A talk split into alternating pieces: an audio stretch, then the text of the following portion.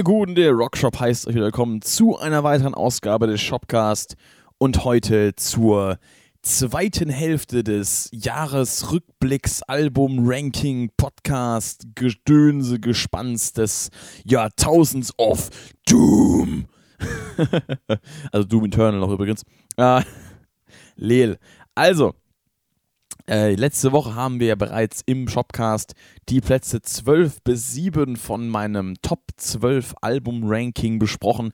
Und ich habe euch dazu auch eine Playlist verlinkt gehabt, die ihr dieses Mal auch wieder findet, beziehungsweise dieses Mal findet ihr eine andere Playlist, denn letztes Mal war die Playlist ja die erste Hälfte des Rankings. Und die dieswöchige Playlist umfasst die zweite Hälfte des Rankings. Dieses Mal beschäftigen wir uns mit den Plätzen 6 bis 1. Das heißt, sechs Alben nochmal, die dieses Jahr erschienen sind und die ich eben in meiner Reihenfolge, wie ich sie eben am meisten mochte, ranken werde. Dabei habe ich vor allem immer drei Songs rausgesucht, die ich pro Album eben repräsentativ in die Playlist packe. Das sind eben immer meine drei Lieblingssongs des Albums in äh, nicht definierter Reihenfolge, beziehungsweise in Reihenfolge, wie sie auf dem Album auftreten, nicht in der Reihenfolge, wie ich sie am liebsten mag. So, um das schon mal klarzustellen. Wir haben letztes Mal über sechs Alben gesprochen. Dabei waren ja unter anderem äh, In the Court of the Dragon von Trivium, da war Sob Rock von John Mayer dabei, da war die Avatar-EP von Feeble und so weiter und so fort. Und dieses Mal stürzen wir uns hinein in die, sag mal, äh, die obere Hälfte des Rankings, also eigentlich die untere. Also auf jeden Fall die, die, die noch toppigere Hälfte des Rankings. Wer sich fragt, warum ausgerechnet zwölf Songs und nicht zehn, der möchte doch bitte den letzten Podcast hören. Cliffhanger, rückwirkend. naja, Leute, wir steigen ein. Wir fangen an mit Platz 6, ähm, dem ersten Album dieser, dieser, Ab, dieser Ab, dieses Abteils, dieses Abschnitts des Rankings, meine Fresse, ich kann nicht sprechen. Ähm, Dream Theaters A View from the Top of the World. Ich dachte tatsächlich, dass es höher ranken würde, als es rauskam. Aber tatsächlich ist es nur in Anführungszeichen Platz 6 geworden, denn da kam noch ein anderes Album zwischendurch raus, was äh, da noch mit reingebumst hat, aber da kommen wir später dazu. Ähm, CD habe ich gerade nicht zur Hand, ist noch in meinem Gefährt. Ähm, deswegen habe ich da jetzt äh, stellvertretend einfach nur mal meine Hand, die ich ins Bild halte. Und äh, wir haben hier mit A View from the Top of the World von Dream Theater ein 70 Minuten langes Album das sieben Songs umfasst. Und es ist das erste seit dem 2019 erschienenen Distance Over Time, was äh, eins meiner Lieblings-Dream Theater-Alben ist tatsächlich. Dieses Mal haben wir ein Album, das anders ist, wieder etwas Dream Theateriger als das letzte Album, was ja so ein bisschen auf etwas kürzere Songs gesetzt hat und etwas ähm, straight to the point mäßiger war. Dieses Mal haben wir eben ein Album, was wieder längere Songs hat und was ein bisschen ausschweifender wird als der Song The Alien rauskam, war ich erstmal so ein bisschen zwiegespalten, denn das war da doch schon sehr viel auf einmal, was da in dem Song kam. Und tatsächlich hat es mir auch am Anfang gar nicht mal so zugesagt. Hat ein paar Durchläufe gebraucht, ging dann doch recht schnell, bis er mir gefallen hat. So ein, zwei Wochen später war dann schon, ne, so war cool aber die erste Reaction, die ich auch live gestreamt hatte, die war eher so, ja, okay, faszinierend, was ihr da alles wieder spielt und was ihr da drauf habt und was, was, wie schnell ihr seid und wie viel und, und, und wie. Äh. Aber vom Song an sich und von dem Konzept dahinter und von dem, was mir der Song sagen wollte, ist nicht viel hängen geblieben. Ähm, und das ist was, was ich eigentlich nicht mag. Ich mag es zwar, wenn Songs technisch sind und wenn Songs abgehen, aber ich mag es nicht, wenn ich einen Song höre und das Gefühl habe, ich habe keinen Song gehört. Und das war im ersten Hören von The Alien so ein bisschen der Fall. Jetzt habe ich den Song natürlich mehrmals gehört und irgendwann habe ich dann gemerkt, ah, der ist ja doch geil. Und als das Album kam, war ich natürlich erstmal so ein bisschen, also bevor das Album kam, ich fange mal so an, war ich nach meiner ersten Reaktion von The Alien, war ich so ein bisschen abgeschreckt und habe gedacht, okay, der Rest des Albums könnte genauso werden, weil von Mike Mangini kam durch das Invisible Monster, beziehungsweise es wurde gesagt, dass äh, Invisible Monster, der Song, der als zweites Single rauskam, der mir sehr gut gefallen hat, äh, die Idee von Mike Mangini war und ähm, die Idee dahinter quasi war, dass man einen etwas mittempoigeren Song hat und einen, der nicht so abgeht. Ich dachte, okay, der Rest des Albums wird wohl abgehen. Fuck, also fuck im Sinne von, wir haben 70 Minuten Spielzeit und davon sind lediglich 6 Minuten 30 so wirklich äh, mal ein, ein Break in der Geschwindigkeit des Ganzen, das, in dem Pacing des Ganzen. Also die restlichen 60 Minuten oder die restlichen 60, 64 Minuten sind ja eigentlich komplettes Geballer. Ist eine Aussicht, die mich jetzt nicht unbedingt hypt, aber zum Glück möchte man Anführungszeichen sagen, kam es dann doch nicht ganz so.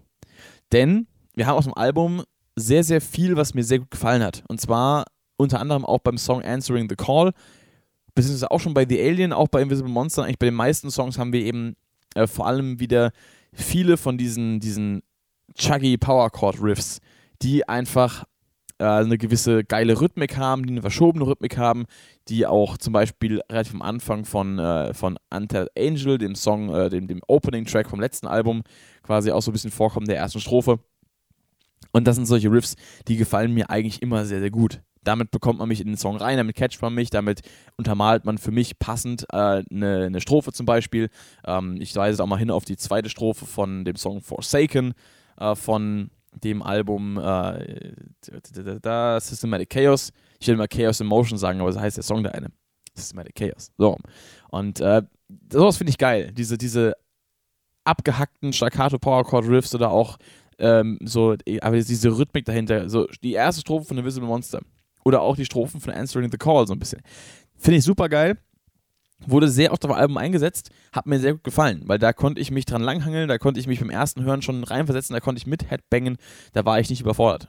Wo ich überfordert war, war die ersten zwei Minuten von The Alien, weil da ging es halt volle Kanne ins Brett. Und das war halt äh, zum Teil ein bisschen viel. Weil da kam auch so eine Rhythmik drin vor und so, so eine Art von Riff, aber das war alles sehr, sehr fast-paced, das war alles sehr, sehr intensiv und bei den anderen Songs war das ein bisschen gediegener. Answering the Call ist aber eben auch einer meiner Favorites. Ich finde den Chorus sehr geil, ich finde die Strophen sehr geil, auch die Gesangsmelodik. Generell muss ich sagen, gefällt mir James Dupree auf dem Album sehr gut. Man merkt auf jeden Fall, dass der Mann jetzt äh, durch die Pandemie ein bisschen Ruhe hatte. Und ich meine, James Dupree als Sänger wird natürlich immer wieder sehr äh, ins Kreuzfeuer genommen und wird halt hier äh, bezeichnet als äh, nicht würdig mit dem Rest von Dream Theater zusammen zu spielen, weil die performen so gut und er performt halt nicht mehr so gut wie früher dass der Mann natürlich auch über den Zeitraum von jetzt fast 30 Jahren in der Band dabei ist und immer abliefert auf einem hohen Niveau auch singt. Ähm, auf einem Niveau, was stimmlich sehr, sehr ausreizend ist, auf einem äh, auch eben auf einer Häufigkeit, auf einem Tour Touring-Niveau, was absolut unmenschlich ist. Also die machen ja eigentlich immer Tour, Album, Tour, Album, Tour, Album, Tour, Album und das seit Anfang der 90er. Ist kritisch, wenn man eben teilweise auch Konzerte spielt, und Touren spielt, die aus Konzerten bestehen, die teilweise drei Stunden lang sind und das jeden Abend oder jeden zweiten, dritten Abend. Das ist halt über einen Zeitraum von so vielen Jahren, wenn man da mal einmal nicht mit der Routine herkommt und keine gute, ähm, da kein gutes Stimmenworkout betreibt und keine gute körperliche Fitness äh, beibehalten kann, dann äh, ist man da einfach irgendwann ein bisschen hinten dran. Und das ist auch was, was normal und menschlich ist. Und jemanden dafür dann fertig zu machen, äh, ist halt unter aller Sau.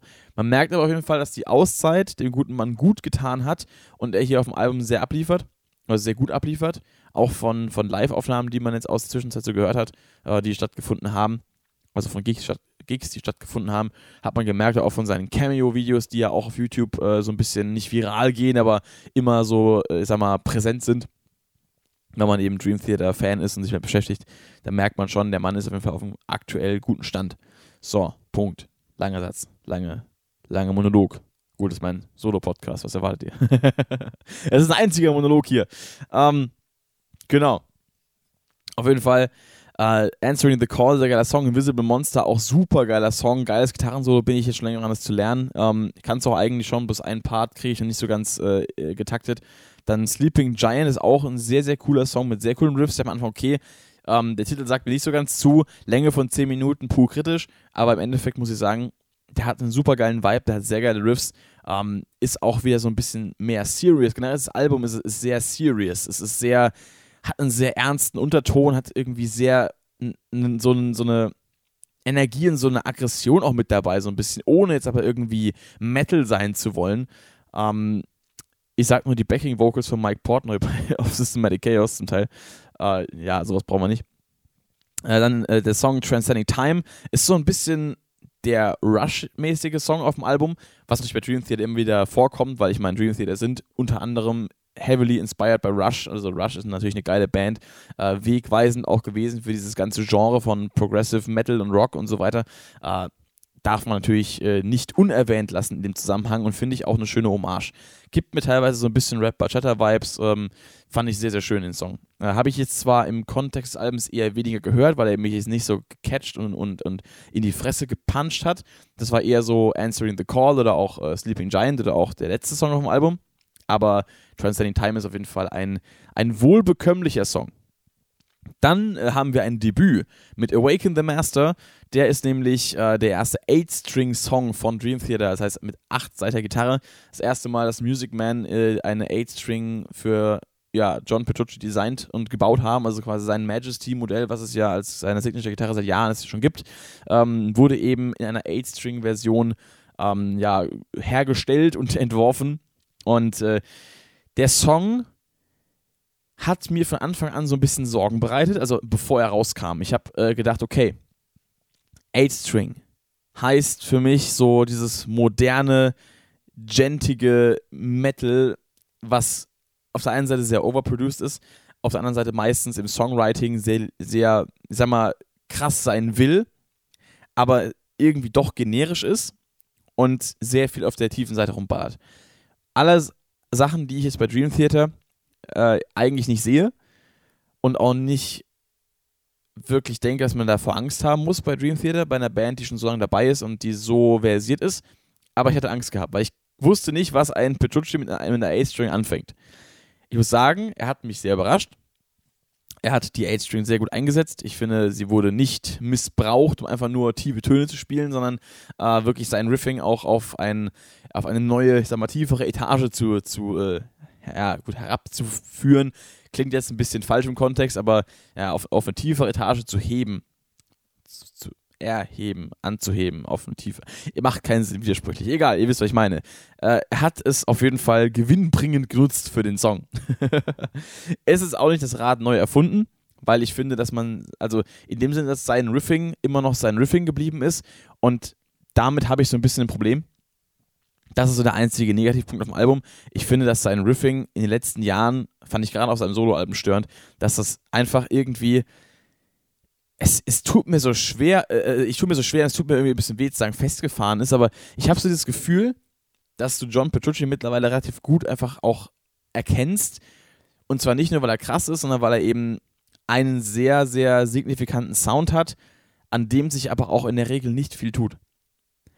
Heißt nicht, dass er schlecht ist, aber manchmal denke ich mir, wenn ich seine Riffs höre, also seine Main Riffs irgendwie in Songs, denke ich mir so, okay, ja, okay.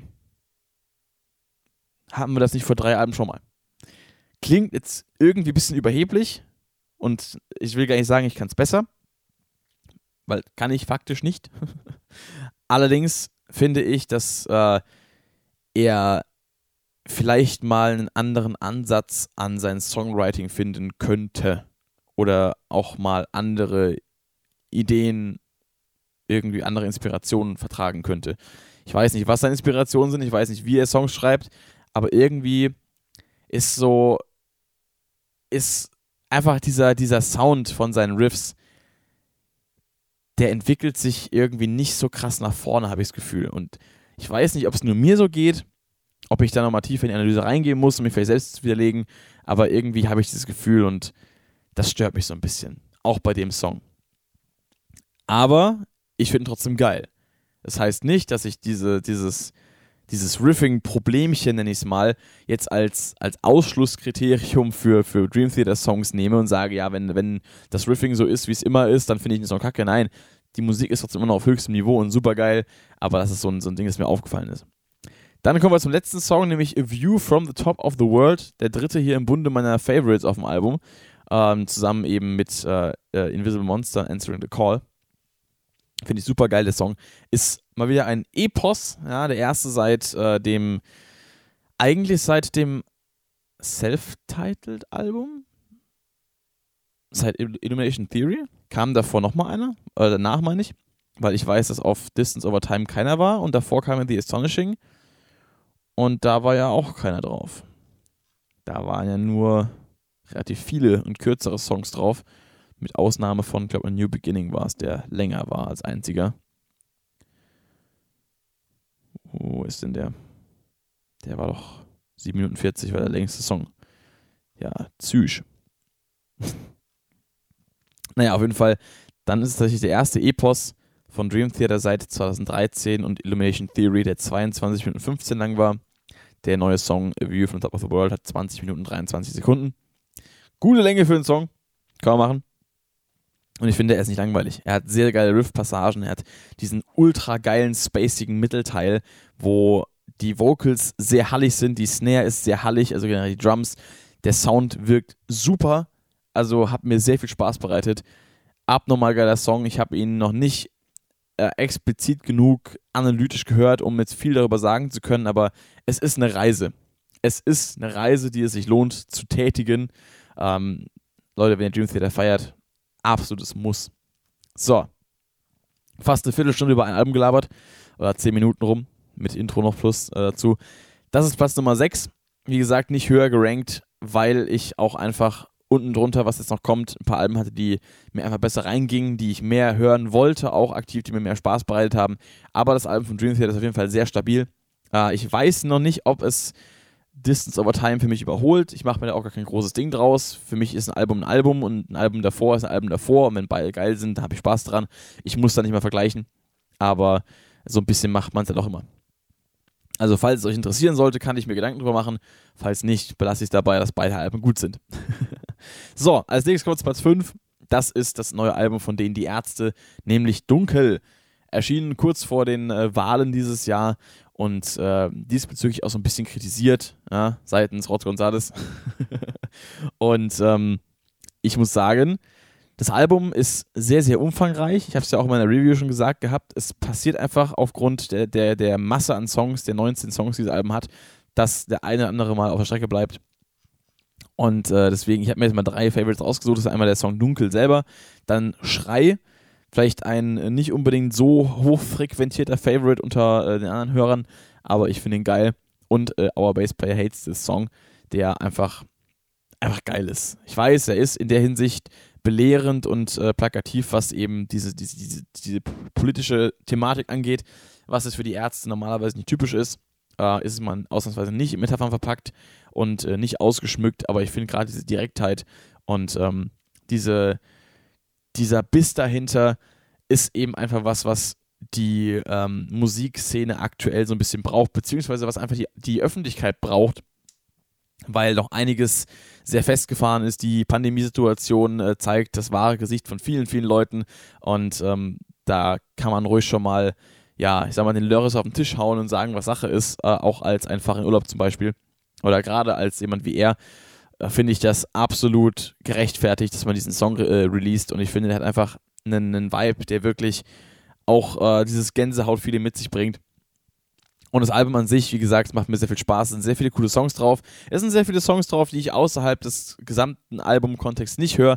Aber ich habe mir auch schwer getan, meine Favorites zu picken. Also ich war echt nicht sicher, ob ich den Song Schrei reinnehme oder ob ich Doof reinnehme oder ob ich äh, Kraft reinnehme oder ob ich Schweigen reinnehme oder ob ich Tristesse reinnehme. Ob ich ähm, zum Beispiel aber auch hier den, äh, was war noch, was ich überlegt hatte, hier Anti auch zum Beispiel reinnehme. Äh, ich habe mir sehr schwer getan damit, mit der Wahl und, äh, oder auch Neues zum Beispiel. Und das ist, zeigt ja eigentlich, dass das Album im Großen und Ganzen, wenn man es auf eine normale Albumlänge runterbricht von Songs, die man so in seinem, sag mal, Hörgewohnheit, in seiner Hörgewohnheit normalerweise aufnimmt, dann äh, ist ja auf jeden Fall alles dabei, was man braucht, um halt Spaß zu haben damit. Und ähm, ich bleibe dabei, dass es halt wirklich auch ja, irgendwie noch ein bisschen mehr Kick hat und einen geileren Vibe äh, als, also so eine geile Atmosphäre als, äh, als Hell. Ähm, einfach dieses, dieses Ernstere, was dem Ganzen zugrunde liegt, finde ich einfach geil. Ich fand Hell hat sehr viel Spaß, äh, sehr viel Spaß gemacht, hat eine sehr, sehr, auch eine sehr schöne Atmosphäre, eine sehr offene Atmosphäre. Das Album ist eben das Gegenteil davon. Und das finde ich funktioniert super. Ähm, und deswegen macht es mir auch sehr viel Spaß. Ich habe das gerade im Regal äh, liegen gelassen, dummerweise. Deswegen kann ich es euch nicht in die Kamera halten. Aber ihr habt es ja in der Review schon gesehen, dass ich es besitze. Von daher, alles gut. So, Dunkel, geiles Album, Platz Nummer 5. Platz Nummer 4 hat sich noch kurz vor knapp eingeschlichen. Naja, nicht so kurz vor knapp wie Trivium auf dem letzten, äh, im letzten Podcast. Aber es ist Servant of the Mind von Volbeat. Tatsächlich war ich mir beim ersten Mal, bei den, bei den ersten Malen des Hörens gar nicht sicher, wie ich das ranken soll und wie sehr es mir eigentlich im Kontext der Diskografie von Volbeat gefällt. Mittlerweile, wo ich es ein paar Mal gehört habe, wirklich ein paar Mal, heißt wirklich ein paar Mal, muss ich sagen, dass mir immer mehr Songs immer mehr ans Herz wachsen und äh, eigentlich jeder Song geil ist.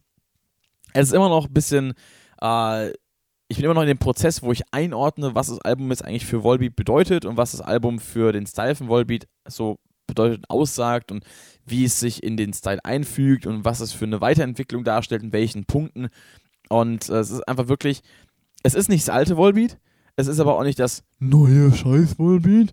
Es ist halt das, das, das, das, ja, das, das, das, äh, ich will nicht sagen das endgültige Volbeat, weil man weiß ja nie, wo es hingeht, aber es ist eben dieses, dieses, äh, das Aktuelle.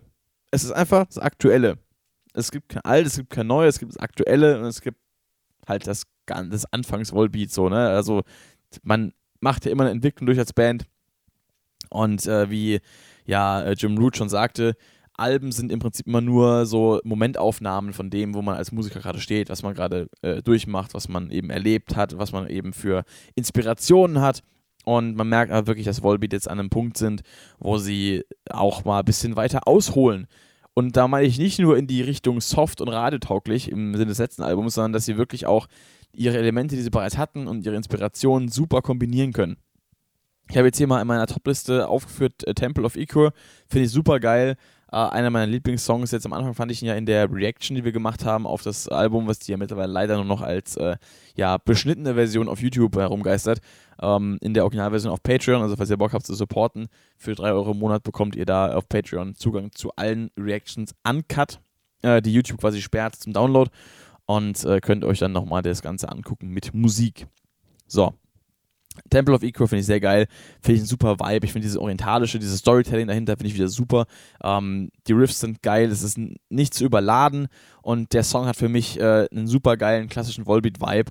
So, also das ist klassisch so ein bisschen dieses Outlaw Gentleman-Feeling, dieses Seal Deal-Feeling. Also klassisch im Sinne von der Zeit, wo ich angefangen habe, Volbeat zu hören. Aber ähm, natürlich nicht klassisch in Bezug auf die Diskografie der Band selber. Dann habe ich äh, natürlich Devil Rages On noch vermerkt absolut geiler Song, super geiles äh, Stil-Wirrwarr, was da zusammenkommt. Es ist eine, irgendwie eine Mischung aus ähm, diesem 16 Dollars mäßigen, aus diesem äh, Sorry Sack of Bones mäßigen, aber auch aus dem ganz, ganz bösen mäßigen. Ähm, das ist irgendwie, ich weiß auch nicht, was der Song darstellen soll, will, aber er ist einfach von vorne bis hinten so geil. Ob es jetzt der Anfang ist, dieser schleppende Part, ob es dann der Chorus ist oder ob diese, diese, Strophen sind, die so eine geile Melodik haben und so einen geilen Groove, ob es dieser äh, Master in the Valley Part ist am Ende.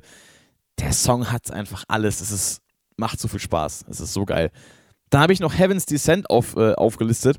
Äh, ein Song, der am Anfang so ein bisschen Jor war. Mittlerweile finde ich ihn super geil. Die Gesangsmelodik catcht mich total. Ich finde, der Song hat einen äh, fast, also einen, äh, äh, na, wie soll ich sagen?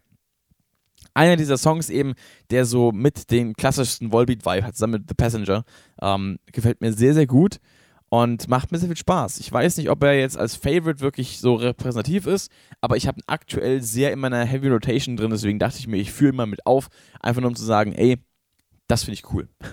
Hätte auch genauso gut ähm, The Passenger sein können, den ich hier noch mit aufbringe, aber ich dachte mir, ich bin mit äh, Heaven's Descent ganz gut bedient da kann man nochmal ein Auge zudrücken.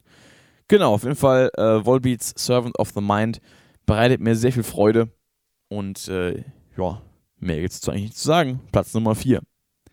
Platz Nummer 3 auf meiner Liste ist hingegen ein Album, was äh, stilistisch so ein bisschen rausbricht, denn da haben wir Scaled and Icy von Twin Pilots. Da gab es ja letztens auch einen Podcast drüber mit der guten Alina, wo ich äh, das Album, wo wir das Album äh, mal durch den Fleischwolf und durch den, die Mangel gejagt und genommen haben und äh, mal geguckt haben, was da so drin steckt, was wir da so rausziehen, was uns am besten gefällt.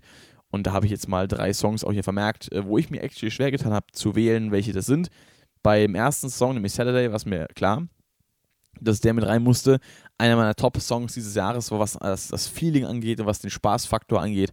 Dann ähm, beim Song Formidable habe ich mir sehr schwer getan, denn äh, ich wollte eigentlich Bounce Man reinbringen, ich wollte aber auch eigentlich No Chances reinbringen oder auch The Outside oder auch Shy Away, aber ich habe mich für Formidable entschieden, weil ich diesen Song dieses Jahr im, im, im Rahmen meines Studiums ähm, gecovert habe, nämlich im Beatles-Style. Das heißt, ich habe den Song äh, sehr intensiv durchgearbeitet, habe sehr viel Zeit damit verbracht, den Song zu hören, zu spielen, zu lernen, zu arrangieren, zu mixen und äh, generell alles damit zu machen, was irgendwie geht. War eine super coole Experience und deswegen wollte ich den Song ja noch mit verewigen, einfach weil der einen großen Einfluss auf äh, mein Jahr 2021 hatte, tatsächlich. Krasse Sache, hätte ich gar nicht gedacht eigentlich, also im, im Voraus so. Dann den Song Redecorate, weil er einfach auch ein sehr deepes äh, Meaning hat und einen sehr, sehr deepen Vibe, was ich immer bei 21 Pilots sehr gerne mag. Er hat äh, einfach diese, diese Bedeutungsschwere mit dabei, aber wenn ihr wissen wollt, was es da genau mit auf sich hat und was ähm, mich da so berührt, guckt euch da mal den Podcast an, wo wir über das Album sprechen. Genau. Das Album an sich war diesen Sommer sehr präsent, weil ich gerade mit äh, der guten Alina, die meine beste Freundin ist, ähm, sehr viel draußen war und viel äh, Skaten war, viel im Skatepark war, abgehangen habe und eben dann auch viel Musik gehört habe. Und äh, sie ist eben auch ein sehr großer Film Pilots Fan. Ähm, ihr verdanke ich das so ein bisschen, dass ich die Band überhaupt für mich entdeckt habe. Und wir haben das eben sehr viel zusammen gehört, haben da sehr viel drüber gequatscht, haben es sehr enjoyed.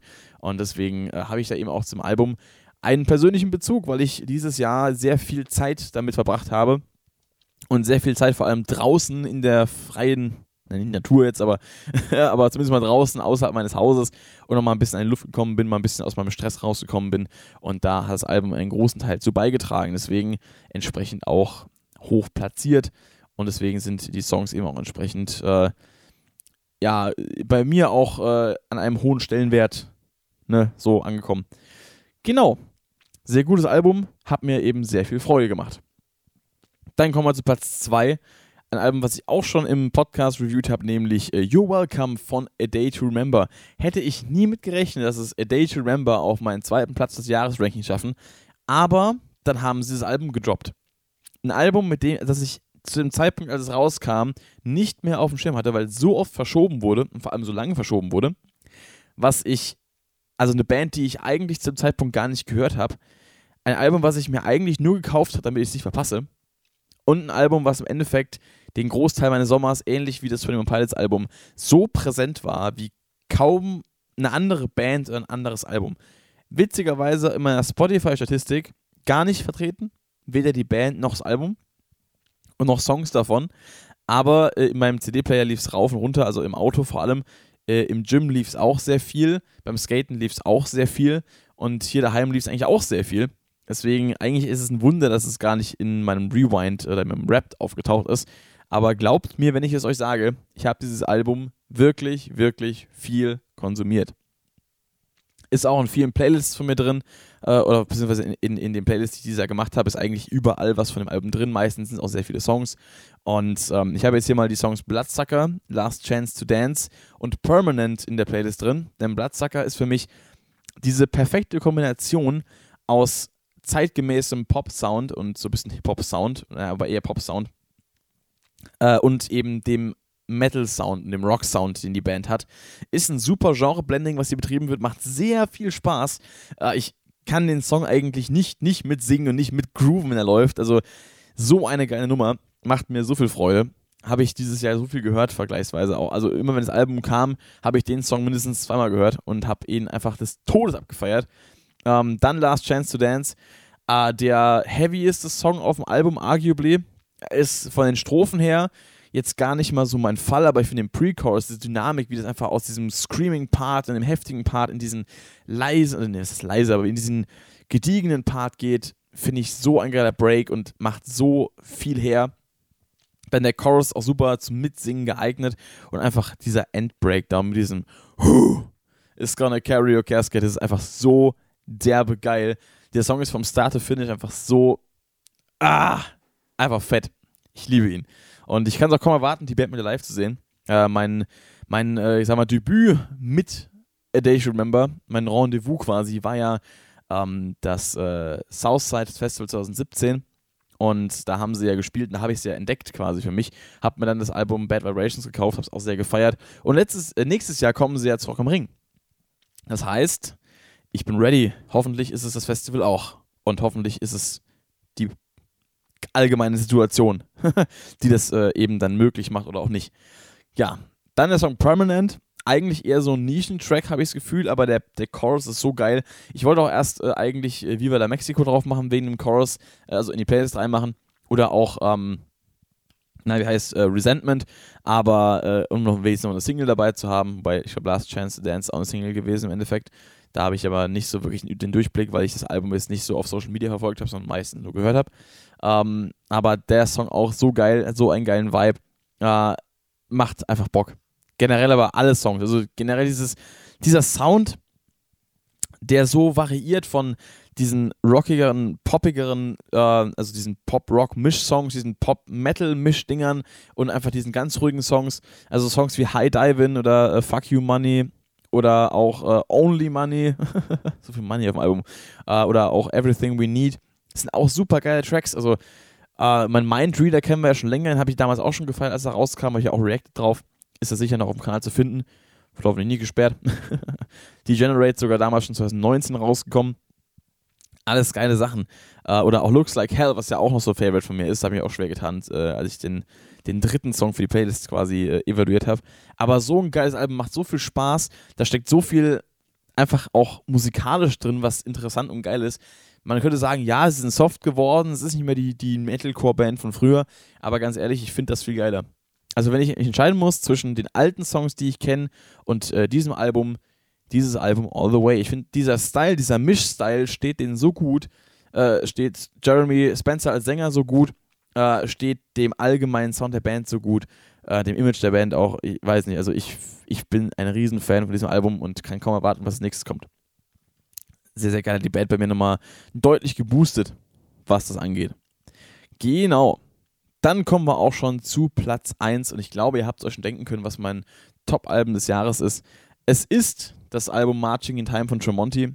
Ja, mit Platz äh, 12 in Form von Miles Kennedy's Eyes of March schließen und, äh, also beginnen und schließen äh, quasi Alter Bridge-Mitglieder diese, diese, Liste, was jetzt gar nicht irgendwie gegen Miles Kennedy gerichtet sein soll, dass sie ja auf dem letzten Platz ist, aber ähm, es ist einfach das Album gewesen dieses Jahr. Es war der Sound den ich irgendwie gebraucht habe, im Sinne von, es war genau passend. Es waren die Choruses, die ich gebraucht habe, es war die Melodik, die ich gebraucht habe, es waren auch die Lyrics teilweise, die ich gebraucht habe.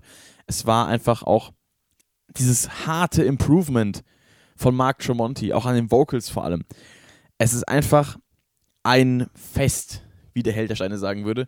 Ähm, es ist dermaßen geil. Ähm, Songs wie A World Away zum Beispiel mit diesem tiefen Tuning, diesen tiefen Gitarren und diesem abnormal geilen Chorus, der einfach in die Unendlichkeit feuert, ist so gut. Uh, If Not For You, die erste Single mit den Synthesizern dabei und diesem etwas gediegenen Vibe. Ähm, auch generell, auch wenn der Song ein bisschen simpler war, ein bisschen zurückgenommener, gerade deswegen absoluter Favorite Not Afraid to Lose, die äh, ja quasi die Ballade des Albums und äh, auch die Ballade von Tremonti, wie ich äh, sagen würde. Lyrics on point, Instrumental on point, Sound on point, Stimme, Gesangsperformance on fucking point. Also wirklich Gänsehaut-Feeling jedes Mal. Äh, ich habe es auch in meiner Review erzählt, die ich leider bisher nicht hochladen konnte, weil ich sie einfach nicht schneiden kann. Ich komme zeitlich nicht dazu. Es ist so viel Stress aktuell wieder. Hätte ich mir am Anfang, als ich den Kanal wieder ans Laufen gebracht habe, nicht gedacht, dass es dieses Jahr nochmal so schlimm wird. Aber es ist so. Ähm, ich äh, hoffe mal, dass es nächstes Jahr besser wird, aber ich glaube es irgendwie nicht. Nächstes Jahr steht immer eine Bachelorarbeit an und das wird auch nochmal richtig heavy. Naja, aber heavy ist auch dieses Album. Ähm, ich habe echt schwer getan, auch hier bei den, bei den Favorite Songs. Uh, Let That Be Us hat eigentlich auch noch mit reingehört. Last One of Us hat auch noch mit reingehört. Under the Sun hat auch noch mit reingehört. Marching in Time eigentlich auch. Also der Titeltrack. Uh, so geile Sachen, so geile Refrains, so geile Melodik, äh, Melodiken und auch Riffs. Wobei ich sagen muss, dass teilweise auf den Alben Dust und äh, Cauterize äh, schon irgendwie noch teilweise geilere Riffs drauf waren. Aber die Mischung macht es hier für mich. Es ist einfach, es ist das erwachsenste Album von Tremonti, wobei seine Album, Alben niemals nicht erwachsen klangen. Ähm, es ist das irgendwie auch emotionalste. Es ist äh, das, ich weiß nicht, ob es das heavyeste ist, ist mir auch egal. Es ist von, vom Songwriting her, es ist einfach das, das ausgewogenste äh, und äh, auch irgendwie das anspruchsvollste. Und es macht so viel Spaß. Es ist einfach so geil. Es hat mich äh, eigentlich fast schon unterbewusst über so viele Hördurchgänge und so viele Autofahrten begleitet dieses Jahr. Ich habe es einfach immer wieder in, in Dauerschleife laufen lassen. Es fiel mir gar nicht auf, dass es immer wieder dieses Album ist. Es ist einfach so, es ist einfach so durchgegangen durch meinen Kopf und hat sich einfach so rent-free da eingenistet. Und es, es wurde nie zu viel. Es ist nie, weiß nicht, ich hatte nie keinen Bock drauf. Ich habe nur teilweise an, mehr Bock auf andere Sachen gehabt und habe es deswegen mal äh, aus dem CD-Player rausgenommen. Aber es kam bisher nicht der Punkt, wo ich gesagt habe, ich habe jetzt keinen Bock auf dieses Album. Ich könnte es mir jetzt anhören, obwohl ich heute eigentlich eher in einem ganz anderen Vibe bin. Aber es, es, würde, es würde funktionieren. Es wäre einfach passend, egal wann ich es höre. Und das hat für mich den Punkt ausgemacht, wo ich sage, okay, das ist mein Platz 1 dieses Jahr. Weil es einfach alles vereint, was mir irgendwie dieses Jahr so ein bisschen wichtig war an Musik, was mich auch wieder motiviert hat, äh, wieder mehr Musik selbst zu machen.